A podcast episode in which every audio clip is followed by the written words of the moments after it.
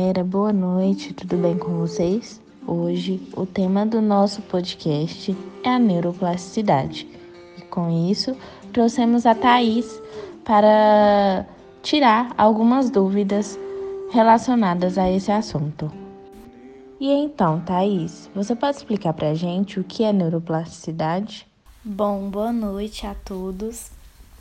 Então, Fernanda, a neuroplasticidade, né, como o próprio nome já diz, então a gente já pode ter uma inferência sobre o assunto, porque o nome já diz muita coisa.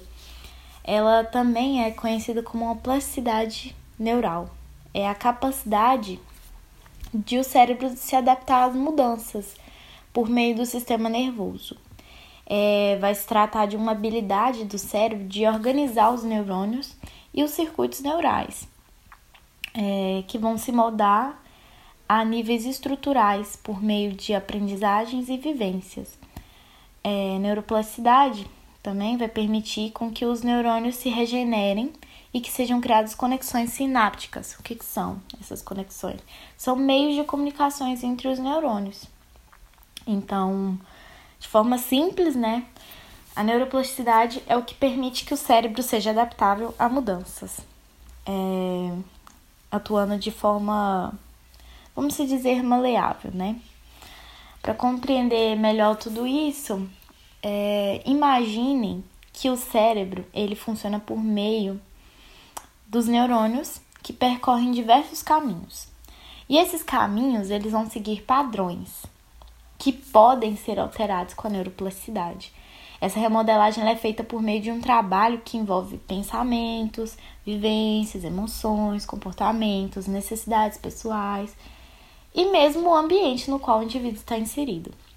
É, por meio desses fatores, e também a gente pode abordar outros, a plasticidade ela permite com que novas ligações é, entre os neurônios sejam estabelecidas alterando completamente a rede de conexões. É importante a gente é, levar em consideração que essa capacidade ela é de extrema importância para a adaptação de pacientes com lesões físicas ou cerebrais, ou até mesmo no dia a dia, né? É, falando ainda sobre esse conceito, é muito importante a gente levar em consideração é, o teórico Phelps, que ele aborda esse conceito de plasticidade neural. Ele diz que é uma mudança adaptativa na estrutura e nas funções do sistema nervoso. É, em uma citação aqui dele, é, ele vai dizer que ocorre em qualquer estágio da ontogenia, como função de interações com o ambiente interno ou externo, ou ainda como resultado de injúrias, de traumatismo ou de lesões que afetam o ambiente neural é, essa definição desse conceito de neuroplasticidade ela é explorada em detalhes no artigo Plasticidade Neural, Relações com o Comportamento e Abordagens Experimentais. E a gente vê, né, que existem algumas formas que se dá a neuroplasticidade. Você consegue explicar para a gente alguma delas? Bom, é, existem duas principais formas por meio das quais vai ocorrer essa neuroplasticidade.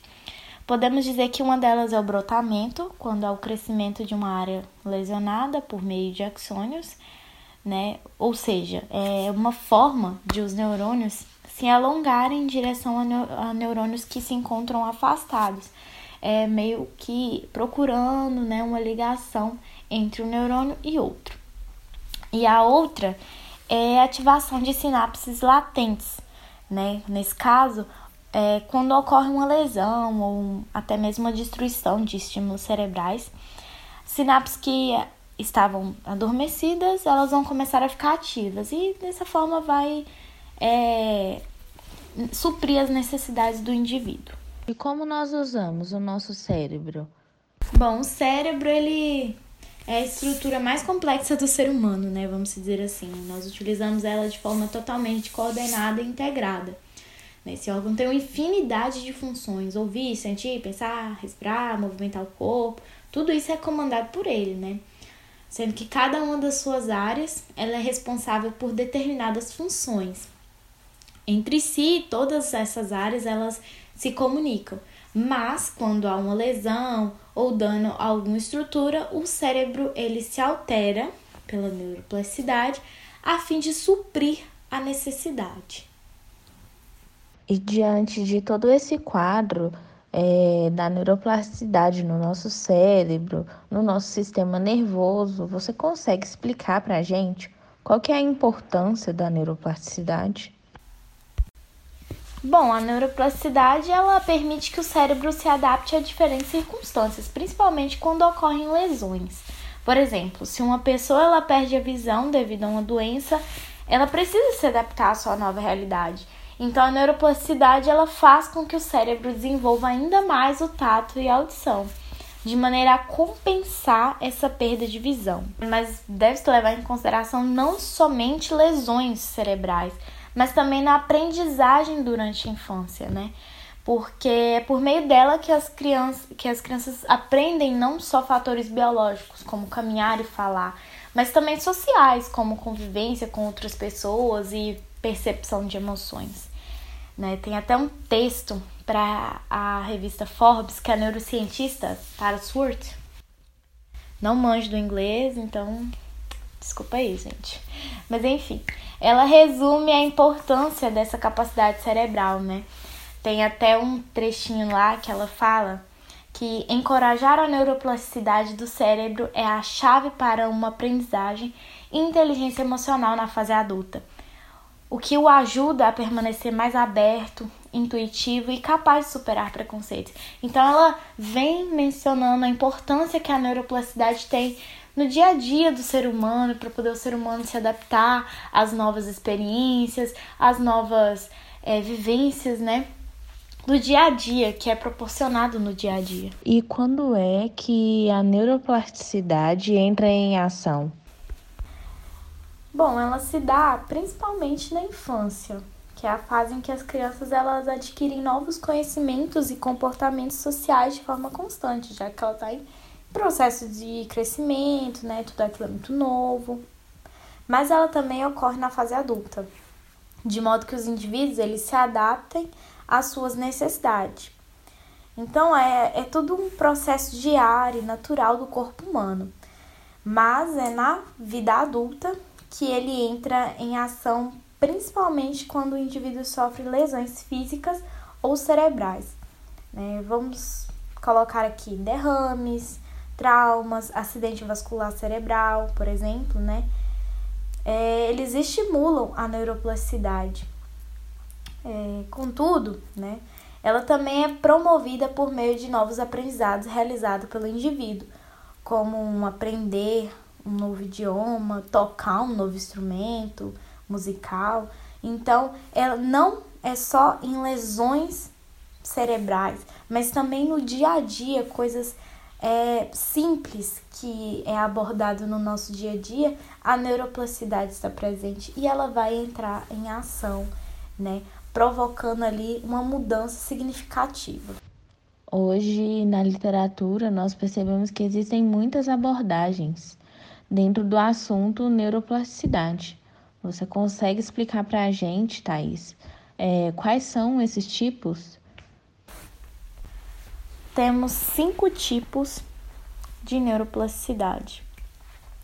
Explicando de forma bem sucinta, bem superficial, a dendrítica é a primeira. É, as espinhas dendríticas, em que ocorrem as sinapses, elas sofrem alterações em número, disposição, comprimento e densidade elas vão ocorrer principalmente nas primeiras fases do desenvolvimento. A segunda é a axônica. É a plasticidade inicial, em que ocorre entre os 0 e 2 anos de vida e é crucial para o desenvolvimento do sistema nervoso. Terceira que nós temos é a sináptica. Ela é constituída pela capacidade de alterações nas sinapses entre as células nervosas. Né? Então, essas, essa sinapse ela pode se tornar mais forte ou mais fraca, dependendo dos estímulos externos ou e internos né, que é recebido para ocorrer essa neuroplasticidade. A quarta é a somática. é aptidão para regular o aumento ou morte das células nervosas. Ela vai ocorrer somente no sistema central embrionário e ela não está submetida a influências externas. Então, esse tipo de neuroplasticidade ela vai ter somente no sistema central embrionário. Por último, e não menos importante, temos a regenerativa. Ela é a mais frequente no sistema nervoso periférico é, e é uma capacidade de regeneração de axônios que foram lesados.